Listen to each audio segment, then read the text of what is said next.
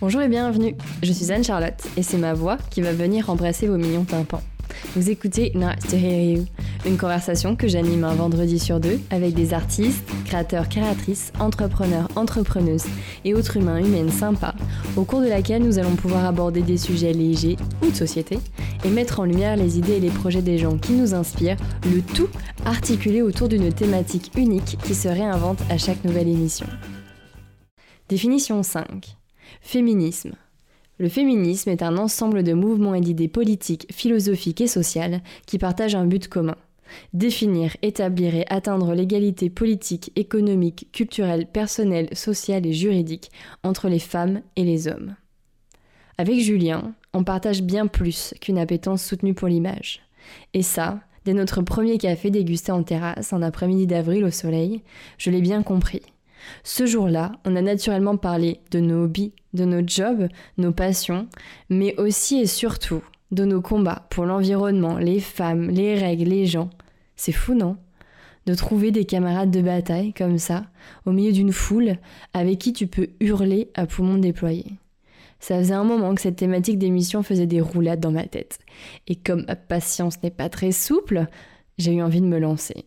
Même s'il a fallu patienter non pas deux, mais trois semaines avant que cet épisode un peu spécial voit le jour.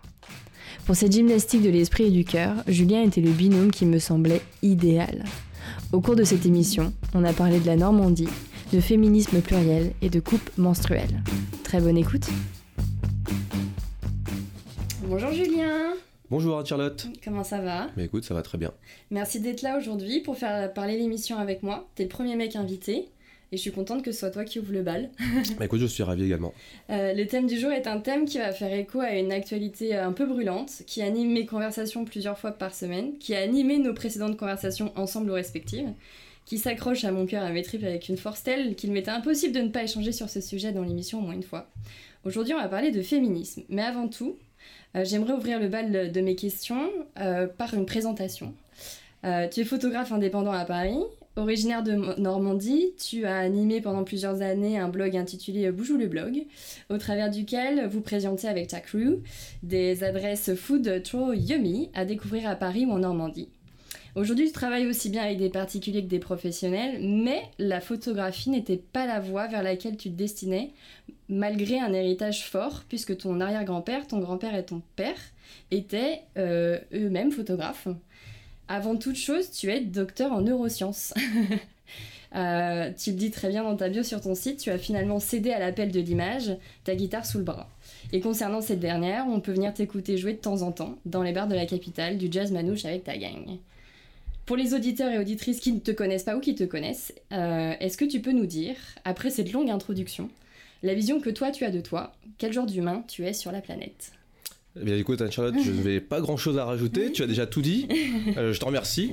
Euh, donc, quel genre d'humain je suis? C'est évidemment une, une, question compliquée. Euh, je pense, pour être très honnête, que je suis quelqu'un qui se pose encore beaucoup de questions pour essayer de vivre ensemble correctement. Euh, et donc il y a pas mal de combats à mener. Et quand je parle de combats, c'est voilà, c'est des combats un peu non violents en fait, parce que je suis euh, anti-violence et j'ai un corps de, de, lâche, donc je ne peux pas me, me, battre de manière physique. Donc le combat, il va être euh, plutôt intellectuel, comportemental, évidemment politique, hein, des combats de consommation également. Donc c'est en se posant des questions, je pense, tous les jours qu'on essaie petit à petit de déverrouiller des problèmes. Alors aussi petits soient-ils, ce sont des victoires quand même. donc on va dire que je suis quelqu'un qui cherche. Euh, qui a une peu près, qui voit à peu près où est-ce qu'il faut aller, donc euh, qui a une forme de certitude aussi, ce qui n'est pas euh, toujours bon d'avoir des certitudes, mm. mais je vais quand même en fait essayer de résoudre des problèmes pour aller vers des choses dont je suis certain. C'est ça qui est un peu paradoxal. Donc on va dire que je cherche, mais voilà, l'idée pour moi c'est quand même de finir sur mon lit de mort heureux. Voilà, ça, ça c'est la, grande finalité. Donc voilà, tous les petits problèmes que je vais essayer de résoudre, c'est pour arriver à ce, à ce grand but et cette, ce grand objectif. Et euh, l'idée, c'est dans ce grand chemin, voilà, euh, ne nous emmerdons pas et puis euh, soyons, soyons heureux et profitons un maximum. Tous ensemble. Bah, le tous ensemble est évidemment obligatoire pour être heureux, à mon avis.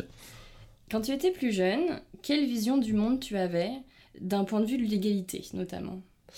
Alors, pour revenir à cette question, c'est vrai que moi je suis un enfant qui un enfant adopté, qui est arrivé à l'âge de deux ans et demi. en Normandie, dans le sud de la Manche, donc c'est pas Paris, hein, en termes de diversité, on est sur euh, euh, quelque chose euh, d'assez différent. donc petite bourgade voilà, qui s'appelle Avranches. Et, j'ai très bien vécu hein, à Avranches, étant petit, arrivé deux ans, deux ans et demi, je suis je fais ma maternelle, j'ai fait mon école primaire, etc. Et c'est vrai que malgré tout, on me faisait ressentir une différence, déjà évidemment physique, qui était la seule différence que moi je, que j'avais vis-à-vis des mm. autres enfants, que je ne ressentais évidemment pas parce que j'étais un enfant pour moi comme tout le monde, mm. euh, normand avant tout, mm.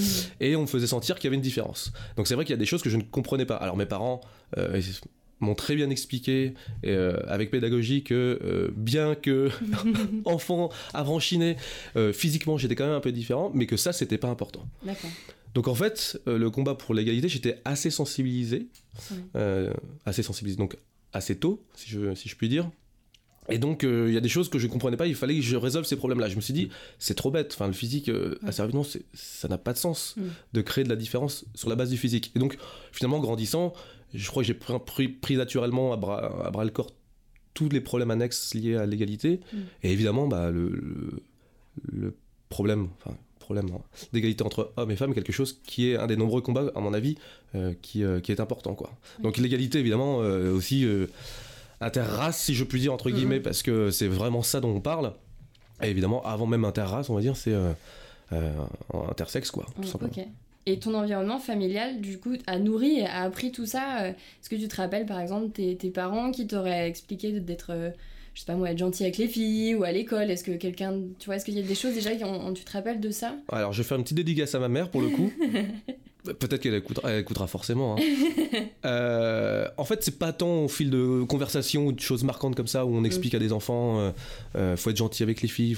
Alors, je sais qu'il y a maintenant, comme c'est un peu la mode et c'est très bien, il y a beaucoup de choses qui sortent sur les réseaux sociaux sur la manière dont on doit éduquer entre guillemets les, les jeunes garçons. En tout cas, des petits conseils, des petits, des petites astuces. moi, c'était beaucoup il y en a une qui est, reportée dans, ces vidéos-là, euh, et, j'ai vécu ça, c'est-à-dire que très jeune, très tôt, ma mère s'est pas posé la question de savoir si elle devait laver mon linge. En fait, elle m'a expliqué comment, de, comment on repassait mm. ses affaires, comment une machine à laver devait fonctionner. Euh, j'ai également vu mon père cuisiner. Euh, et, et, finalement, c'est peut-être ça le plus important, c'est mm. que j'ai été pétri au quotidien finalement. Un père qui fait la cuisine, c'est bah voilà, c'est normal. Mm. une maman qui t'explique comment on fait pour repasser sa chemise, bah, c'est normal. Mm. Et donc d'être autonome assez tôt par rapport à ça, je pense que c'est une très très bonne base. Quoi. Donc il n'y a pas eu de discussion, mais euh, ouais, il y a eu du, mimétisme forcément. quoi. Mais finalement, je pense que mes parents étaient pas si bêtes que ça. et, euh, et, en faisant ça, ils savaient pertinemment que c'était bien, en fait. Euh. c'était nécessaire, en fait, de te montrer que tout ce, tout ce qu'on nous dit aussi, toutes les injonctions un petit peu qu'on trouve dans la société, eh ben non, enfin toi tu par l'action, te montrer tout ça, ça t'a nourri et, effectivement. Bah, c'est ça, de manière assez naturelle finalement. D'être qui tu es aujourd'hui. Ouais, parce qu'on t'oblige pas à, dire, à, être, à être pour les droits de. Alors pas de l'homme, on va dire maintenant, les, droits humains. Hein euh, merci Raphaël Toen. Euh, mais en fait, on, on, peut pas te le dire. C'est pas parce qu'on te le dit que tu le fais. Tu vois, c'est euh, en te le montrant et en te montrant que c'est naturel mm. et que ça t'apporte en fait. Euh, je me suis rapidement aperçu que finalement j'aimais bien m'occuper de mon linge. C'est tout con, hein, mais euh, j'en tirais une forme de satisfaction. Alors maintenant, ma copine me dira, bah non, il est sous ma gueule parce que parce que c'est moi qui fais le repassage et qui fais les lessives.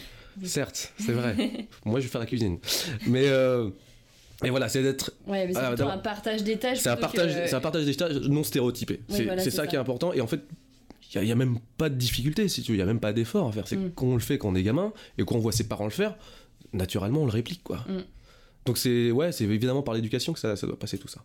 Est-ce que tu discernes un moment charnière, un événement qui t'a fait prendre conscience qu'il fallait s'engager, même avec des petites actions au quotidien, pour lutter contre le machisme, les injonctions et pour l'égalité? Est-ce que tu te rappelles euh, ouais, quelque chose qui t'aurait un jour frappé? Alors, pour être très honnête, pas vraiment. Euh, je sais que assez récemment, je le suis de plus en plus, c'est-à-dire que je vais m'intéresser davantage, depuis peu, hein, si on m'écoute, on a l'impression que je suis un féministe de longue date, mais ce qui n'est pas vrai du tout. Hein. Euh, je pense que j'ai été euh, con comme n'importe quel euh, garçon adolescent, que j'ai pu avoir des avis un peu, un peu lapidaires sur des, filles. Mm. peut-être naturellement fait de la ségrégation homme-fille en pensant des choses qui étaient peut-être pas justes. Donc voilà, je. Voilà, c'est maintenant, effectivement, j'ai plus de 30 ans et que je me, je me pose encore plus de questions. Et je pense qu'on se pose toujours, toujours plus de questions plus on, plus on grandit. Mais j'ai pas souvenir d'avoir eu d'éléments déclencheurs. Je pense surtout que voilà, c'est comme on, en parlait juste à l'instant, c'est comme c'est quelque chose qui est diffus, mm. c'est qu'à un moment donné, ça paraît évident. Il y a une évidence, quoi. Il n'y a pas de déclic, mais ouais, bah tu te poses, si tu te poses deux secondes, tu fais qu'est-ce qui se passe dans la société, qu'est-ce qui se passe dans la rue. Euh, entendre sa copine se faire insulter, euh, insulter hein, par des hommes dans la rue euh, parce que elle a juste une jupe. Mm.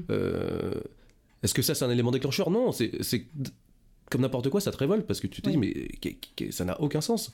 Que des femmes se fassent agresser, que des femmes se fassent insulter, que de voir effectivement la manière dont certains hommes peuvent se comporter vis-à-vis de femmes au quotidien, c'est même pas en politique, alors c'est encore plus dégueulasse, mais c'est même pas sous forme symbolique comme on peut voir euh, voilà, dans le milieu du cinéma qu'on a pu voir récemment, mais c'est vraiment au quotidien, dès que tu vois quelque chose qui te plaît pas, il n'y a pas d'élément déclencheur, c'est juste que ça, ça, nourrit et ça se voit tout le temps parce que c'est très quotidien ce genre d'événement. Donc forcément, tous les jours, tu te dis non, mais il y a un truc qui va pas. Donc il n'y a pas d'élément particulièrement déclencheur, tu le vois tous les jours en fait. Et c'est ça qui est, dramatique finalement. Bah, c'est vrai, moi j'ai, je pense, un parcours un peu similaire au tien, dans le sens où depuis longtemps, c'est quelque chose que, qui me tient à cœur et je le savais. Mais euh, c'est vrai que moi aussi, c'est très récemment, il y a une espèce de. C'est devenu limpide pour moi. Je savais que c'était pas bien euh, de voilà, que ces comportements-là n'étaient pas normaux. Mais j'avais un peu une forme d'acceptation. Et moi aussi, parfois, j'ai eu des, des, réactions un peu. Euh, un peu. Euh, ouais, comme je disais, un peu lapidaires par rapport à même des femmes. Parce que je, je disais, bah oui, enfin, en même temps. Euh, pas forcément jamais en disant que c'était normal qu'il lui soit arrivé des broutilles, mais à trouver un petit peu des excuses, tout ça, y a un peu alimenter toute cette forme d'injonction. Et en même temps, aujourd'hui, au quotidien, à force de, beaucoup lire euh, et écouter des témoignages, il y a une espèce de forme de prise de conscience, mais qui s'est fait dans le temps tout doucement. C'est vrai que y a pas j'ai eu des amis elles qui ont eu des, des prises de conscience violentes parce qu'il leur sont arrivées des choses donc on leur a raconté des choses mais je pense que c'est la forme de beaucoup de gens de tu vois, que ce soit un peu dans le temps où tu, tu te rends compte, en fait, ça se construit. Et c'est euh, exactement ça, ouais. Vu qu'on en parle aussi avec les, les médias, l'actualité, c'est des petites briques qui se mettent les unes sur les autres. Et un jour, ça forme un espèce de château. Et t'es là, ok, maintenant j'ai ça, qu'est-ce que j'en fais? Et où est-ce que je vais, je vais emmener tout ça, quoi? Bah, je suis complètement d'accord avec toi. Euh, tu arrives même à dire ce que j'arrive pas à dire, c'est que euh, en fait tu le sais au fond. Ouais. Euh, T'arrives pas forcément à bien le caractériser. Et, c'est ça, en fait, je suis dans cette période-là où évidemment c'est aidé par. Euh, c'est malheureusement aidé par l'actualité, où toutes ces choses-là se, révèlent véritablement, où euh, j'arrive à mettre vraiment un nom sur ce que je pensais, mm. et j'arrive à mettre, identifier des, actions, à les catégoriser et dire, ok, ça, euh, c'est ça la lutte en fait qu'on doit mener au, final. Et euh, évidemment, en, s'intéressant évidemment beaucoup plus au sujet, euh, alors je sais pas, c'est là où euh, voilà, le féminisme est toujours protéiforme, si tu veux. Il y a mm. plusieurs manières de, de l'aborder, de le connaître. Je connais pas, je connais pas l'histoire du, du, féminisme, donc c'est vrai que c'est dur pour moi de dire que je suis féministe probablement que des féministes mm. me diront mais tu ne peux pas te considérer comme féministe parce que tu ne connais pas l'histoire et, et, cette chose-là est importante mais voilà, rien n'est figé. Peut-être que je vais m'y intéresser euh, et je lirai des, livres de. Voilà, ma copine lit de, voilà, du Gisèle Halimi, plein de choses comme ça. Euh. donc ces noms résonnent, tu vois. Je dis, ah, d'accord. Euh, ok, bah, peut-être qu'un jour je, je porterai mon regard dessus de manière plus, plus attentionnée. Et ce qui m'amène à la question suivante, ton féminisme à toi, il ressemble à quoi, du coup, au quotidien? Ouais, ben c'est. Voilà, c'est, je pense qu'on finalement on a déjà plus ou moins répondu à à cette question-là actions, par exemple, est-ce que euh, aujourd'hui, euh, quand tu disais qu'effectivement au préalable, tu avais eu des fois des comportements, est-ce qu'avec cette prise de conscience, c'est des choses que tu arrives à isoler et à te dire non, attention, il faut pas que je raisonne euh, de cette façon ou enfin tu vois moi par exemple dans la dans mes conversations même avec des gens proches le le sexisme banalisé maintenant je je coupe enfin voilà je le mets en lumière c'est que je supporte plus euh, même si c'est des gens que j'aime beaucoup, tu vois, moi, ça se retranscrit comme ça aussi un peu au quotidien. Est-ce que toi, tu as des petites choses comme ça? Je sais qu'on avait discuté d'un truc, la, première fois qu'on s'était vu aussi. Euh, on avait parlé notamment de tout, tout, ce qui a, tous les débats et puis tout ce qui se passe autour euh, des règles. tu vois, au quotidien, est-ce que tu as des petites choses comme ça que toi, tu fais des discussions, des informations que tu essayes de divulguer, tu vois, sur lesquelles tu essayes de débattre? Alors oui, euh, exactement. ouais. C'est ce que, tu, ce que tu dis. Alors mon féminisme à quoi il ressemble Si on doit reprendre ta question, donc c'est très parallèle à l'évolution de l'idée que j'ai du féminisme. Donc évidemment, ça, mes conversations par rapport à ça ont beaucoup plus explosé. Mon comportement aussi s'est modifié. Donc je vais être très sensible effectivement à tous les euh, comportements quotidiens qui peuvent être euh, un peu un peu limite si tu veux. Mm. Donc typiquement dans le métro, dans les transports en commun, tu vois, j'ai quand je vois les mecs faire du c'est manspreading, tu vois donc le fait que les- bon, je pense que tout le monde connaît ça, mais le fait que les hommes écartent allègrement les jambes et prennent toute la place sous prétexte qu'ils ont un paquet euh, entre les cuisses et que les femmes se retrouvent euh, accolées contre le bord. Tu vois, moi maintenant ça, ça me rend fou. Ouais. Et pourtant j'ai dû le faire, tu vois. Oui. Je me suis dit, euh, j'ai dû être à l'aise Oui. Comme ça, et ma copine dans les voitures, tu sais, quand elle, elle est à la place du milieu, et puis toi t'es à côté, t'es tranquille, t'es- t'écartes les gens. Et je fais, ok, non, c'est vrai, c'est vrai que c'est pas bien, tu vois. Mm. C'est pas bien, c'est pas parce qu'on le fait naturellement, que les autres le font, que, que c'est bien. Ouais, voilà, Donc, c'est ça. Voilà, c'est ces ces petites actions comme ça, c'est vrai que des garçons qui vont. euh, alors j'en ai pas beaucoup parce que dans mon entourage, euh, j'ai de la chance, c'est que. euh, voilà, finalement, tout qui se ressemble, ça semble. Oui. Donc j'ai pas de gros macho dégueulasse qui va considérer que la, la femme doit avant tout rester un, un objet et, qu'elle doit fermer sa, sa gueule vraiment, véritablement. Donc non, mais c'est c'est plus la manière de concevoir les choses et des discussions que je peux avoir effectivement. C'est vrai que je rencontre assez peu de personnes avec qui je suis pas totalement d'accord en Oui. fait, tu vois. Donc ça va être sur une, ouais, sur une, une manière d'aborder les choses, ça va être il va y avoir des petites différences mais mais pas pas fondamentales. Alors c'est vrai quand on parle Là aussi, c'est de la provocation Euh, vis-à-vis d'autres garçons, par contre, Euh, par rapport effectivement aux, aux- aux menstruations. Euh, je sais pas pourquoi, euh, je- j'ai découvert ça euh, sur les réseaux sociaux et j'ai découvert un truc qui existait depuis longtemps, notamment aux États-Unis, donc la coupe menstruelle. Et parce que j'avais dû voir aussi qu'une boîte canaise avait sorti sa propre, voilà, ses propres produits. Et euh, je me suis dit, mais qu'est-ce que c'est que ça Euh, Et euh, donc, une- j'ai grandi avec une sœur.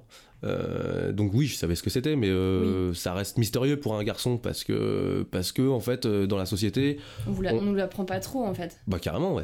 Mais c'est- alors on nous le dit de manière très peu- Oui, voilà, c'est ça. C'est toujours sous couvert de- d'un truc un peu obscur qui se passe une Bah ouais. fois par mois, qui est un peu sale, qui doit garder un peu, tu vois, rester de loin. Faut surtout pas s'en approcher. mais c'est exactement ça. Et, et même les garçons euh, qui sont à l'aise avec ça, et, et s'il y a bien un problème, non, à l'aise avec ça, on va dire à l'aise avec le corps des femmes, Oui. à l'aise avec, la, avec cette idée d'égalité, Mm. s'il y a peut-être encore quelque chose qui, euh, qui dégoûte, Mm. qui dérange, c'est bien de parler de ça. Oui, carrément. Et je trouve que, alors, de par mon côté provocateur, je trouve que, bah non, justement, euh, allons à l'encontre de ça, Oui.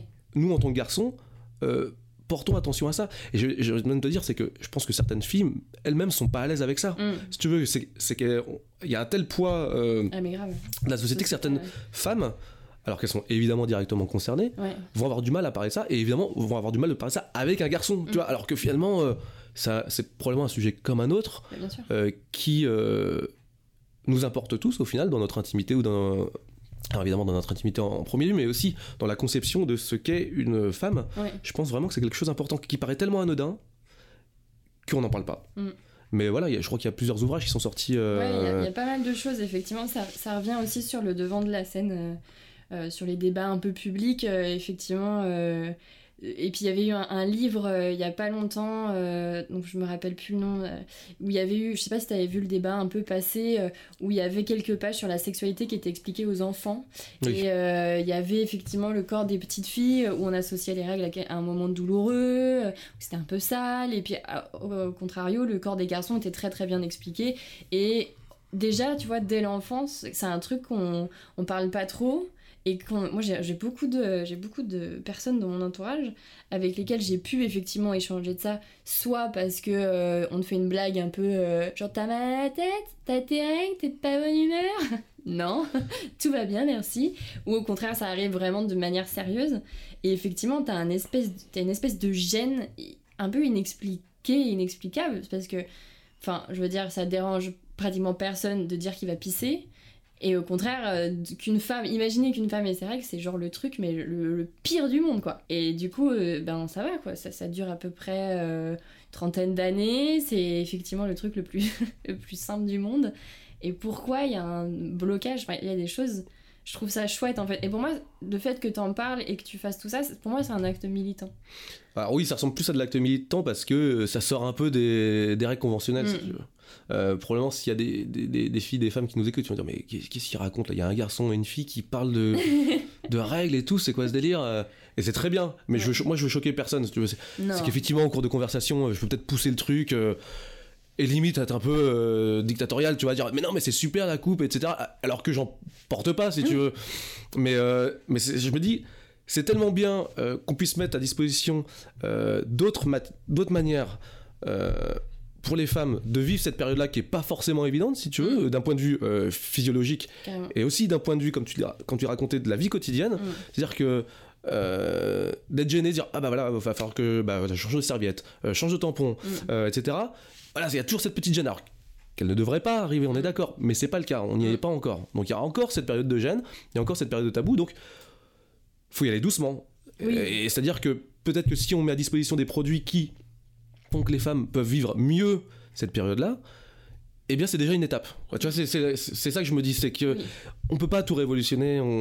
J'ai compris en fait récemment qu'on pouvait pas tout changer. Euh, et enfin, tout le monde, les vieux vont te dire ah bah mon petit jeune, euh, t'es bien con euh, parce que ça on l'a compris depuis longtemps. Mais n'empêche que faut se casser les dents sur sur les problèmes du quotidien et l'expérimenter soi-même. Et je sais que ça, ce problème-là, c'est quelque chose qui doit y aller phase par phase. On peut pas, on peut pas tout révolutionner, on peut pas euh, rendre une égalité euh, totale pour le moment entre, euh, entre les hommes et les femmes. Donc, faut voir quelles sont les différentes facettes du problème sur lesquelles on peut appuyer. Je pense que parler des, des, des règles, c'est pas anodin. Mm. faire comprendre aux jeunes garçons et même aux mecs de mon âge, etc., que bah, on peut en parler, que on peut même s'intéresser techniquement à ce que c'est, si tu veux. et ben, ça peut être un vecteur euh, d'égalité entre hommes et femmes. Et donc, euh, donc voilà, donc euh, les, toutes les filles qui m'écoutent, voilà, je sais que ma copine s'y est mise, voilà, je peux en parler, elle, m'en voudra pas. Mais elle, elle a acheté une cup menstruelle, elle a fait des tests. parce que toutes les femmes sont voilà encore une fois toutes les femmes sont différentes mm. que bah ouais faut trouver faut trouver le produit qui, qui qui vous convient pour le coup pas qui nous convient mais qui vous convient essayer différentes choses je pense avoir un mec aussi qui est voilà, qui est euh, à l'écoute de ça si vous êtes euh, en couple, euh, de pouvoir en parler avec votre copain en disant bah voilà, je, vais tester ça, je t'explique ce que c'est, et voilà, que le mec te dise pas ah, c'est dégueulasse, ça mm. récupère le sang. Bah ouais, bah, et dans ces cas-là, bah, tu expliques ce que c'est, et mm. puis au fur et à mesure, il se fera à l'idée quoi. Mais des mots en fait. Ouais. Des mots peut-être techniques. Mais non, montrez-lui la cup, montrez-lui la cup sous, sous, le nez après une longue journée de 12 heures. Non, faut pas la porter plus de 12 heures manifestement parce qu'il y a plein de nanas qui te disent que ça fait un choc toxique, mais voilà, c'est pas avéré par rapport au tampon. C'est aussi ça la chose, c'est que si on revient à ce problème-là, bon, faut, faut, va falloir m'arrêter à Charlotte. Mais, parti. mais le tampon quoi. Enfin, tout le monde a vu ce ah, reportage à, envoyer spécial. Euh, c'est un gros problème ça. les mains et sous, sous les yeux, je pense. C'est euh, on nous met, enfin on nous met ça. je me considère comme comme une... c'est très bien. Bien. Euh, on donne ça aux filles dès leur première règle en disant comme si c'était la seule solution. Si tu veux. Donc le tampon hygiénique. Euh, bah, c'est pas vrai en fait. Maintenant, c'est pas la seule solution. Il euh, y a des tampons pour les, euh, pour les premières règles de filles qui sont adaptées à ça déjà. c'est juste que les filles, certaines filles vont dire bah, c'est dégueulasse, faut mettre les doigts. Bah ouais, faut mettre les doigts, mais en fait, faut connaître son corps. Quand t'es une femme, il faut que tu connaisses bah, ton corps même pour être épanoui sexuellement, t'es censé connaître un peu ton corps. Bah ouais, et puis il faut. Ce qui, est marrant, c'est qu'on vit dans une société où il y a une hypersexualisation d'un côté et en même temps de l'autre, où on met complètement de côté euh, tout ça, c'est-à-dire la connaissance, euh, mais même de manière euh, purement pratique en fait, de ce corps. Et, et, les tampons, c'est vrai que c'est un truc. moi, il y a encore pas si longtemps que ça, je l'avoue, il y a quelques années, je m'étais jamais posé la question du truc. C'est que en gros, c'était ça qui était à disposition, c'est ce qui me convenait le mieux. Et, un jour, tu te rends compte que déjà, c'est hyper mauvais pour l'environnement, que c'est bourré de produits chimiques parce qu'il faut les blanchir et que c'est juste hardcore, qu'il y a plein de femmes qui en meurent parce que les notices d'explication, euh, bah, tu les lis ou tu les lis pas, puis bon, enfin voilà et que en fait il existe effectivement mais il faut chercher. Et le pire je pense que c'est dans, dans, les publicités. Ou encore il y a du sang bleu qui tombe. Mais à quel moment il y a du bah sang bleu qui tombe les gars c'est non on n'est pas d'accord. Mais c'est probablement tu vois des mecs euh, de la direction marketing ah, euh, pub euh, non mais on va pas mettre du rouge parce que c'est dégueulasse. Dégueulasse. Donc voilà donc non mais rien que ça déjà enfin c'est synthétisé en voilà dans ce que tu as dit c'est c'est pas possible quoi en 2017 qu'on puisse encore. Alors, je crois qu'il y a de moins en moins de pub quand même sur ça. Ouais, et le mouvement après. Sur les serviettes et sur les, les tampons. Ouais. Mais, euh, mais oui, effectivement, moi, dans notre enfance, c'était que ça, quoi. Oui. Et évidemment, toutes les petites filles, je pense qu'elles ont essayé de, de faire Ouais. pipi dessus, de se dire c'est quoi en fait ça, ce truc-là? Bah non, parce qu'en fait, on nous, même aux enfants, ils savent pas ce que c'est, du coup, ils comprennent pas ce que c'est. Alors on va peut-être pas mettre effectivement euh, bon, euh, un truc en vraie situation pour faire une pub, Non, mais en tout cas, il y a une manière de le présenter. Ouais, je- à l'école déjà peut-être qu'il y aurait besoin de faire euh, de la pédagogie en fait à ce niveau-là, mais après je, je sais pas mon métier je pense qu'il y a des gens qui seront bien mieux placés pour penser euh, à ça, mais euh, de la pédagogie mixte pour que et les garçons et les filles sachent comment ça se passe, pourquoi. On en a fait et moi j'en ai eu, hein, je pense qu'on a tous eu effectivement des cours sur la reproduction sexuelle euh, en SVT. Mais personnellement, ça m'a apporté des connaissances. Mais c'était hyper loin, quoi. C'était, oui, euh, pour, euh, pour un examen, j'ai appris par cœur comment ça fonctionnait. Mais dans la pratique, j'ai jamais eu de conseils, on m'a jamais, euh, accompagné par rapport à ça. Et quand on n'a pas un environnement familial propice à, à ça, ben en fait, on est complètement laissé à l'abandon. Et ce qui est super intéressant, c'est que il y a une marque euh, que j'aime beaucoup qui fait des sous-vêtements du coup pour, euh, les périodes de, menstruation et qui reverse une partie des bénéfices à des pays en difficulté parce qu'on se rend compte que les jeunes filles dans des pays défavorisés ne vont pas à l'école ou en tout cas sont défavorisées par rapport à l'éducation parce que elles n'ont pas euh, les moyens nécessaires pour continuer à aller à l'école parce que pendant ces périodes-là, euh, ben c'est trop compliqué pour elles, ben effectivement, d'avoir du sang partout et tout ça. Donc, euh, donc c'est pour moi hyper important. Après, effectivement, la question était ton féministe, à, toi il ressemble à quoi? Je pense qu'on a tous des féministes un peu différents. Le tien, ça se enfin, ça se, ça s'incarne un petit peu là-dedans et avec d'autres choses. Euh, et c'est chouette aussi qu'il y ait des pluralités en fait, euh, qu'il n'y ait pas juste une façon de faire et de bonnes façons de faire. Dès Ouais, que je, je suis complètement d'accord avec toi. Dès que tu es impliqué au moins dans un sujet, même avec des baby steps, je pense que c'est chouette. Bah, surtout que chacun a une expérience différente de ce qu'il va vivre, donc Hmm. enfin c'est c'est la psychologie de comptoir, c'est ce que je dis, mais mais donc forcément qu'on va le ressentir de- différemment. Ouais. Euh, que des personnes probablement qu'on qui se seront pas posé la question te diront ouais moi je suis féministe autrement sur euh, d'un point de vue du droit notamment.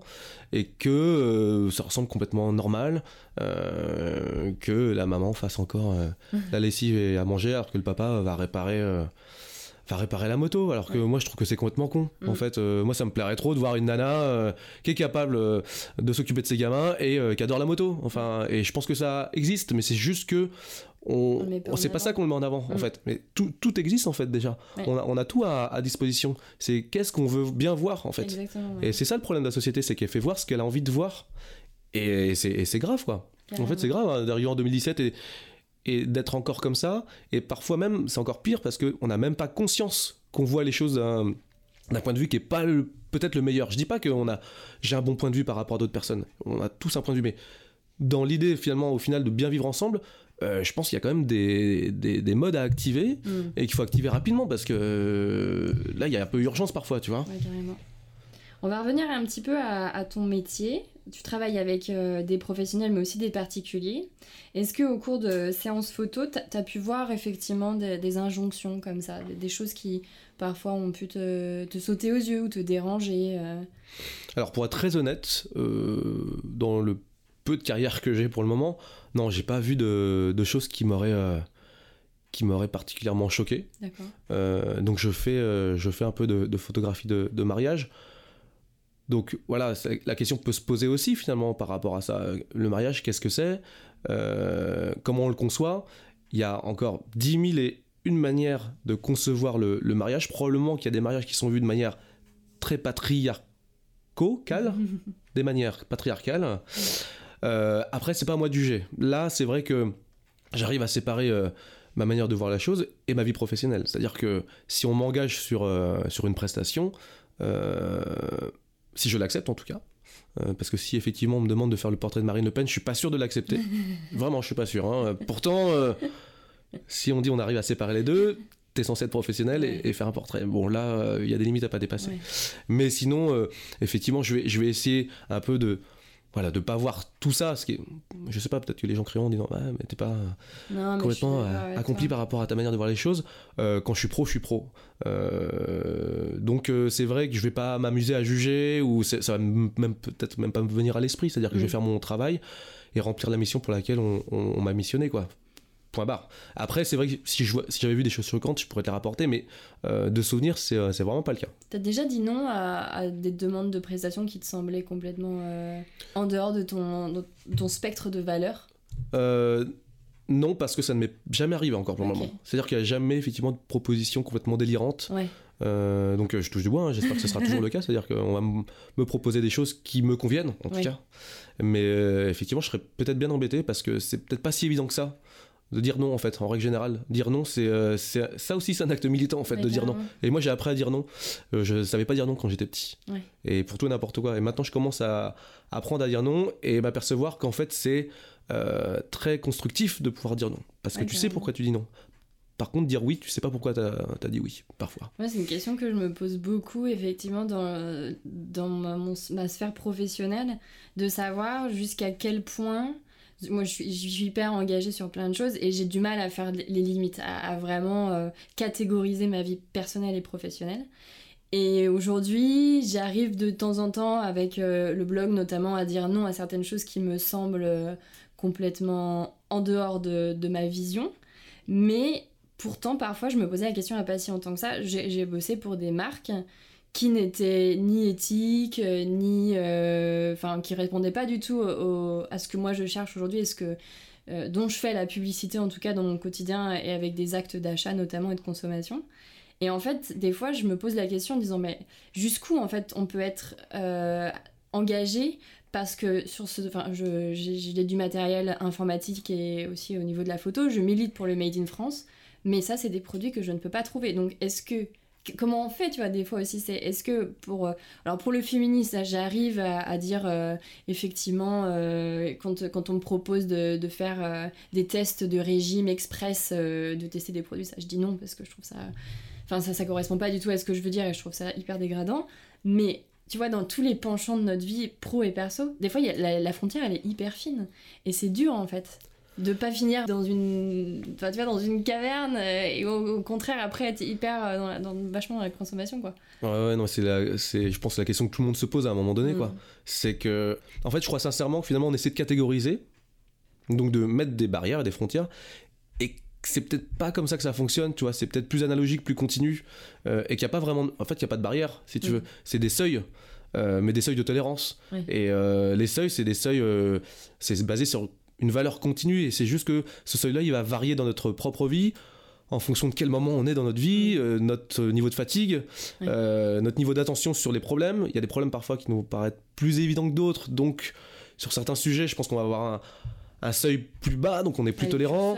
Ouais, c'est exactement ça. Et, c'est vrai que là, parce que c'est beaucoup plus facile de catégoriser les choses, en fait, dans notre manière de raisonner. On va dire, ouais, euh, ça c'est A, ça c'est B, ça c'est noir, ça c'est gris, c'est clair.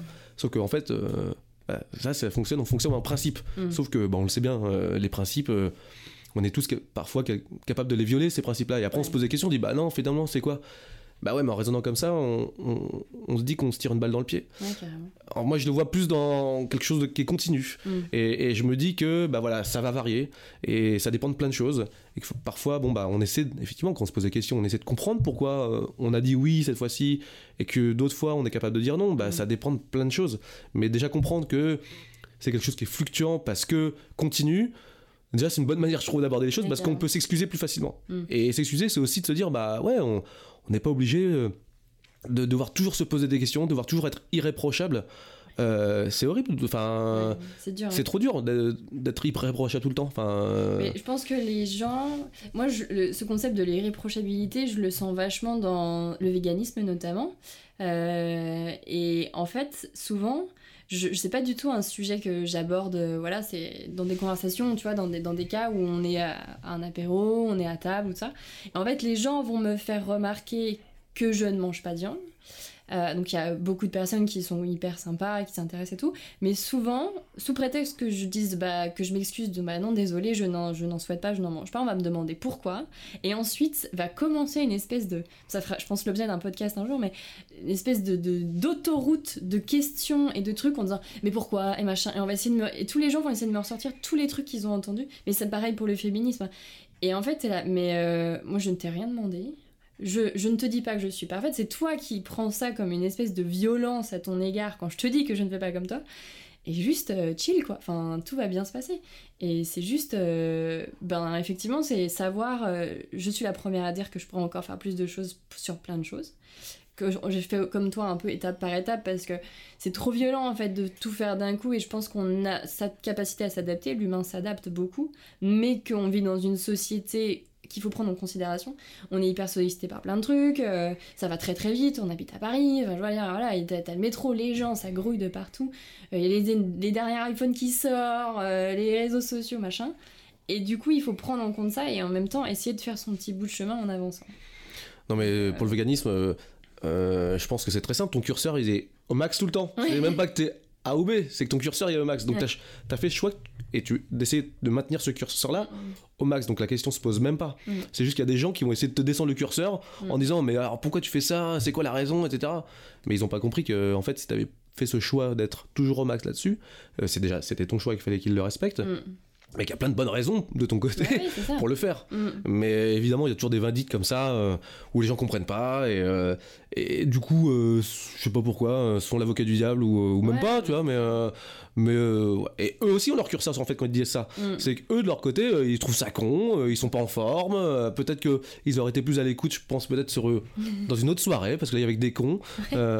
Putain non j'ai l'impression de parler comme Nicolas Bedos. C'est infernal. Et, Ouais. et voilà enfin c'est un monde d'interaction donc nous quand on est au max eh ben il y en a d'autres parfois ils, ils le sont pas et puis euh, et puis ça varie. Et, et toute intelligence, c'est d'essayer, enfin moi j'ai l'impression de- d'essayer de décrypter comment on est par rapport aux autres. Mm. Donc euh, c'est toujours, euh, c'est jamais, c'est jamais unilatéral plutôt. Euh, c'est toujours être réceptif à ce qui se passe en face quoi. Et euh, voilà, d'être aware quoi. Completely aware. Récemment, le mouvement MeToo a fait l'effet d'un raz-de-marée sur les réseaux sociaux, dans les médias et dans la rue. Est-ce que, comme moi, ce mouvement a provoqué des débats dans tes conversations? Pas du tout. Pas du tout Pas du tout du tout. Alors j'ai regardé pas mal de vidéos euh, euh, sur les réseaux sociaux. Ouais. Je trouvais ça super cool en fait parce que euh, il y a des notamment évidemment des femmes qui exprimaient des choses que qu'elles vivaient et que moi ça me semblait évident qu'elles le disent si Mm. tu veux.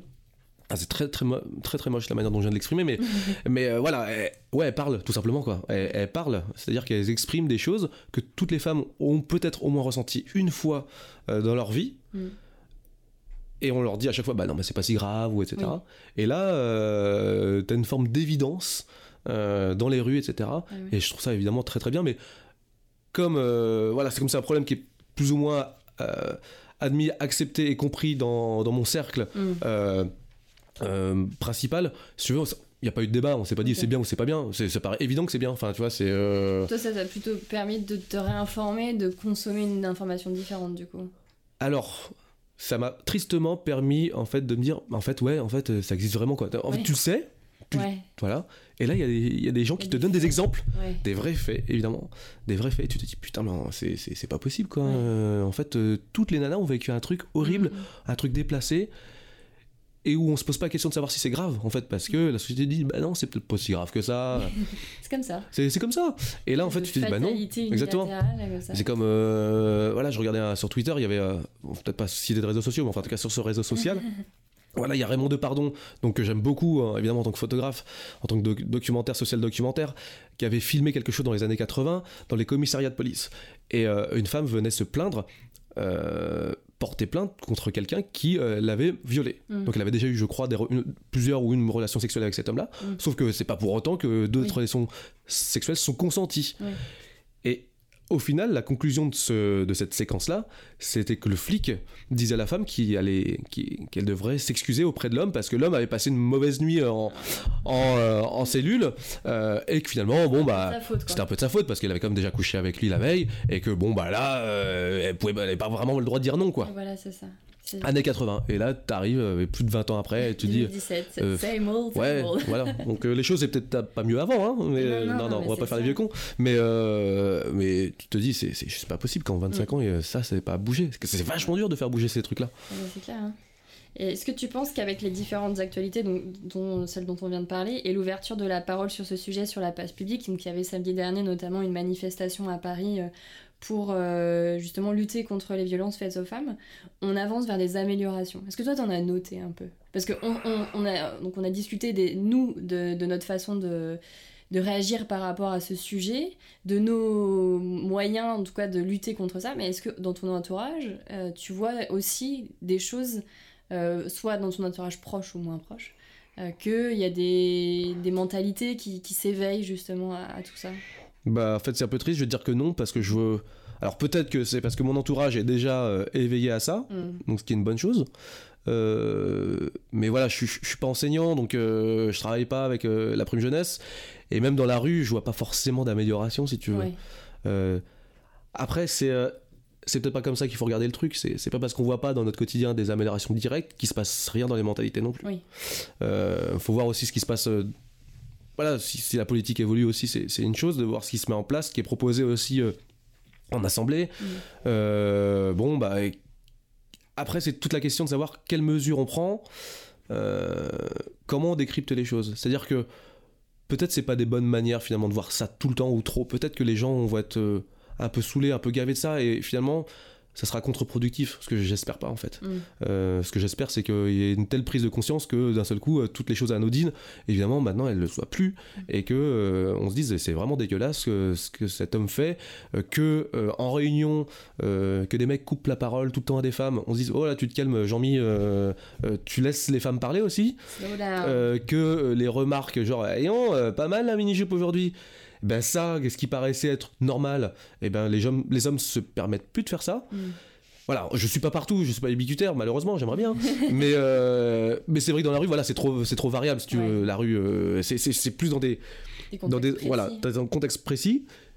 Il faut avoir des rapports de, de, de, femmes, de voir s'il y a des améliorations. Il faudrait qu'effectivement il y ait des rapports, il faudrait qu'il y ait des enquêtes, il faudrait qu'il y ait des choses qui soient rapportées que les gens soient au courant vraiment de ce qui se passe. C'est pas uniquement dans la rue, je pense, euh, c'est trop dur la rue euh, pour voir les choses. Il y aura toujours des cons euh, qui siffleront, et c'est pas pour autant que les choses ne bougent pas. Ok, carrément, je suis d'accord avec toi.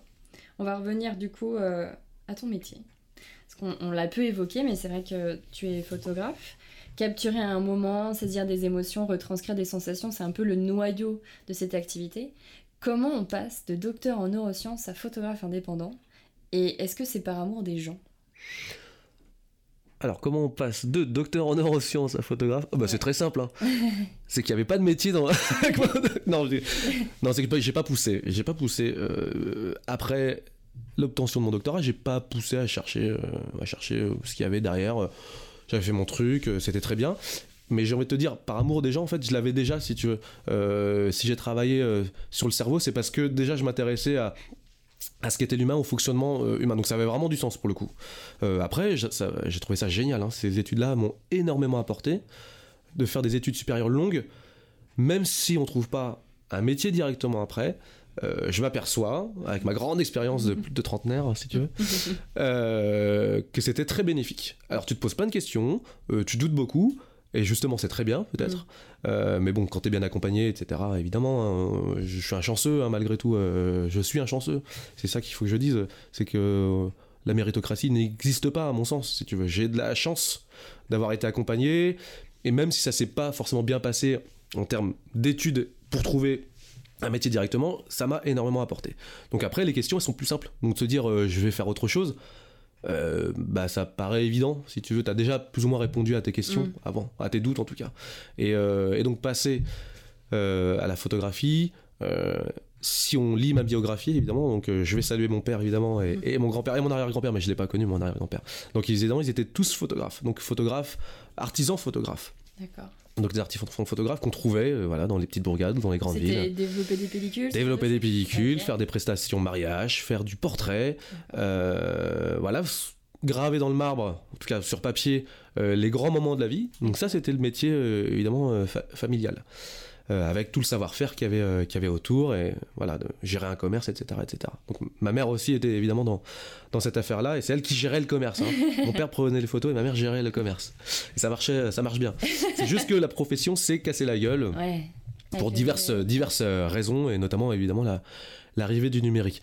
Donc oui, j'ai été nourri à tout ça quand, depuis ma tendre enfance, mais j'avais jamais eu envie d'être photographe. C'est ça que j'ai envie de dire en fait. C'est que les gens te disent ah bah, c'est normal, euh, ton père était photographe, c'est normal que tu sois photographe. Bah non, euh, si tu veux. Euh... Ah, T'as mis 10 ans à t'en rendre compte. Ouais, j'ai mis un peu de temps quoi. c'est juste ça, mais l'odeur des bacs chimiques, je l'ai. Euh, voir mon père partir en prestation euh, avec la remorque pour faire des groupes, ça je l'ai vu. Je l'ai aidé à faire des couples. on en a vu des vertes et des pas avec des couples plus ou moins marrants. je, je, tenais le flash et je, je, lui mettais le flash dans la gueule parce que j'étais voilà, j'étais pas du tout attentif. voilà, j'ai vécu tout ça, mais j'avais pas forcément envie de faire ça. Ouais. Donc j'ai fait mes études, j'ai fait plein de trucs à côté. Et à un moment donné, euh, je remercie un autre de mes collègues, du coup, qui s'était acheté un réflexe numérique. Donc c'était un de ses rêves. Et euh, moi, avec ma première page, je me suis dit, oh, tiens, je vais faire ça aussi. C'est pas si idiot que ça. Et en fait, euh, je me dis, bah, c'est génial. J'ai mis la main dedans, et c'est un engrenage. Et du coup, évidemment, comme mon père était à disposition, je lui ai posé plein de questions. Et ça m'a bien servi, évidemment, parce que j'ai appris plus vite probablement que d'autres personnes. Et, et, voilà, donc du coup, j'ai pas arrêté. Et j'ai découvert une nouvelle passion. Et assez tardivement, j'ai décidé d'essayer d'en vivre, en fait. Et euh, voilà, je, pour le moment, je regarde euh, toujours pas. Donc comment on passe Il n'y a pas de recette. Euh, il n'y a pas de recette miracle. C'est-à-dire que j'ai fait ce que j'avais envie de faire. Et je souhaite à n'importe que ce soit photographe ou, ou quoi que ce soit, c'est faut faire ce qu'on a envie de faire. Ça paraît évident et bête comme je suis de le dire, parce que tout le monde te dit bah oui, on aimerait tous faire ce qu'on a envie de faire. Ah, mais je pense qu'on peut tous faire. mais en fait, ça prend du temps et c'est en fait c'est difficile de, de, faire ça. Mais c'est exactement, c'est une quête qui apporte beaucoup beaucoup de satisfaction et c'est ça le but, c'est d'avoir de la satisfaction quand on fait quelque chose. Est-ce que tu penses que l'artiste doit être militant ou peut être militant? Ouais, C'est dur comme question ça. Est-ce que, mais toi par exemple, tu, tu parlais d'un photographe plutôt qui fait du reportage social. Ouais. Est-ce que certains artistes, euh, pour toi, peuvent porter en fait cette, euh, cette espèce de ce, ce, poids en fait de montrer euh, aux autres une réalité qui est parfois euh, difficile Alors si tu le définis comme ça, je pense qu'effectivement n'importe quel artiste doit être militant parce qu'il va proposer euh, sa propre perception de, de, du monde qu'il qui, qui voit. D'accord.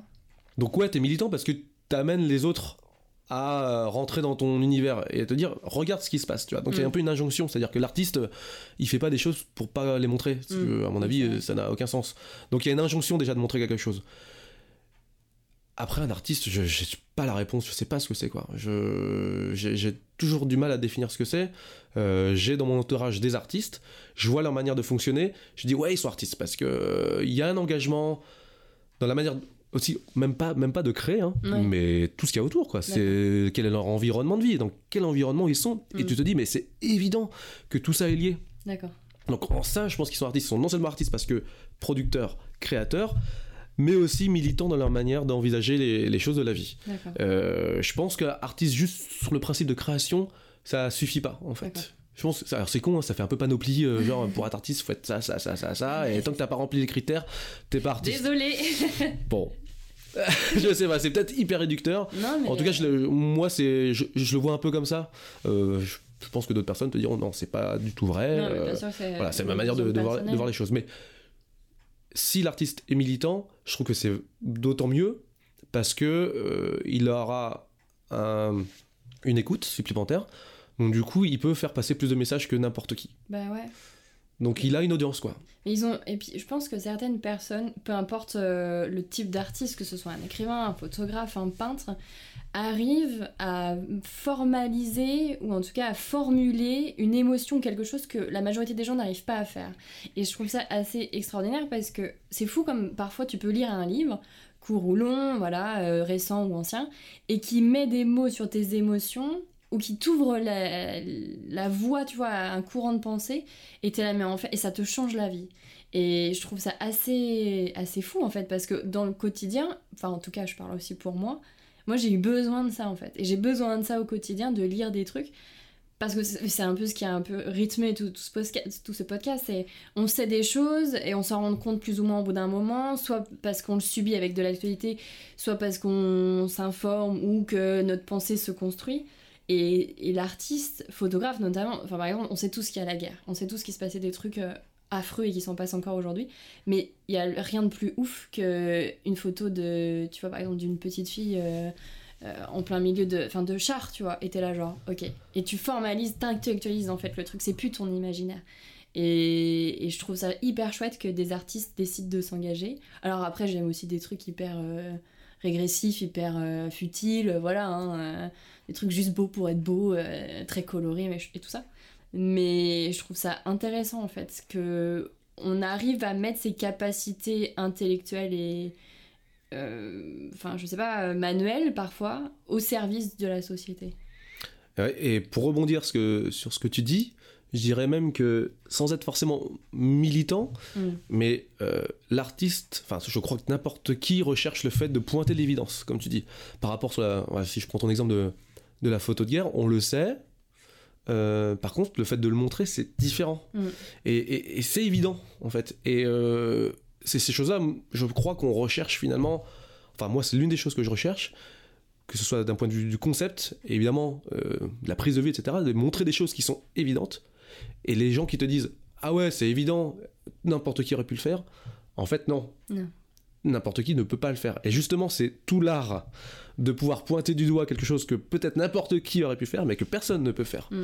Et, et c'est quelque chose, en tout cas en photographie, moi, c'est quelque chose que je recherche la sensation de facilité qui ressort d'une œuvre, en fait, indique clairement que c'est très très difficile à produire et que c'est le fruit euh, d'années, d'années de travail et de recherche, quoi. Et bien sûr, et c'est marrant parce que quand on dit, moi c'est un truc qui m'exaspère le, enfin je pense que le cas où je l'ai le plus vu c'est dans un musée, et notamment tu sais tout ce qui est art abstrait ou Pollock, tu vois, t'as, des trucs de peinture qui sont jetés sur, euh, sur une œuvre, voilà.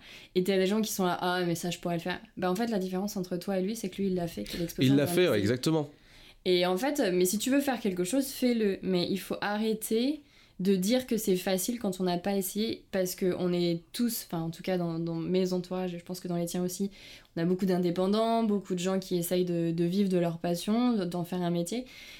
C'est possible, c'est pas difficile, mais c'est un travail de longue haleine. Et c'est pas, c'est pas juste comme ça du jour au lendemain, on décide de devenir photographe, euh, réalisateur, motion designer. Non, c'est qu'à un moment donné, on a pris une décision. On a acté quelque chose et on va dans une direction. Et c'est pas juste facile, quoi. Non, c'est tout, c'est tout sauf facile. Sinon, tout le monde le ferait. Ouais, c'est vrai. Pour citer une chanson de Orelsan, c'était si facile. Bon, bref. Et on va finir euh, par. Euh, enfin, j'aimerais que tu nous dises si tu as des films, des podcasts ou des ouvrages à nous conseiller. Euh, si on veut commencer à nourrir notre pensée sur le sujet, je sais pas si toi Sur le féminisme Sur le féminisme, on a parlé de plein de choses différentes, mais euh, militantisme, etc. Enfin, si toi, il y a des choses qui t'ont marqué mais même pas forcément. Alors, en termes de, alors, pour revenir à ça, en termes de référence sur, sur le féminisme, euh, je suis euh, nul. Hein. Euh, c'est la honte, quoi. j'ai Enfin, oui. Ça va arriver. Je, suis sûr Il y en a qui vont se citer. Ouais, Simone Veil, Gisèle Halimi, euh, Giroud, François Giroud. moi, j'ai pas lu hein, toutes ces, toutes ces femmes-là. Je pense que je devrais le faire parce que pour être légitime, parfois, il mm. faut, faut s'instruire, faut, faut connaître les, les grands acteurs de, de ce monde-là. j'ai pas de référence particulière, en fait, forte. Euh, puisque c'est vraiment très comportemental à chaque fois, si tu veux. Il n'y a pas de, de choses qui, euh, qui m'ont marqué. Je, je, réfléchis là. Mais même un euh, livre ou, un, ou, un, ou, dans la musique, pas forcément lié à ce sujet, mais quelque mhm. chose qui t'aurait bouleversé dans ta façon de voir les choses alors comme ça, non. Alors si je te parle de musique, je vais, je vais, te citer quelqu'un, mais euh, ça n'a pas bouleversé ma manière de, de, voir les choses. Ça m'a, ça ouvert des, des voies d'écoute et de recherche et aussi de, de pratique. Euh, parce que tu dès que tu t'intéresses à quelque chose, bah, du coup, tu, enfin, c'est mon cas, mais je, je m'y mets à fond, donc je vais essayer de capter le maximum de l'environnement qui est lié à quelque chose qui me plaît. Euh, donc évidemment, euh, si je te parle de musique, je vais te parler de guitare, et donc je vais te parler de, jazz, et je vais te parler de Django Reinhardt, et, et je vais te dire que bah faut écouter cette musique là, et que dès que tu t'intéresses à cette musique là, tu t'aperçois que c'est un métissage et que c'est un métissage et que du coup faut s'intéresser aux choses métissées etc etc etc on peut voilà aller loin là-dessus. je pense que l'important, moi, j'ai pas eu de choses qui m'ont vraiment marqué d'un point de vue du militantisme ou des idées. je m'intéresse à quelque chose.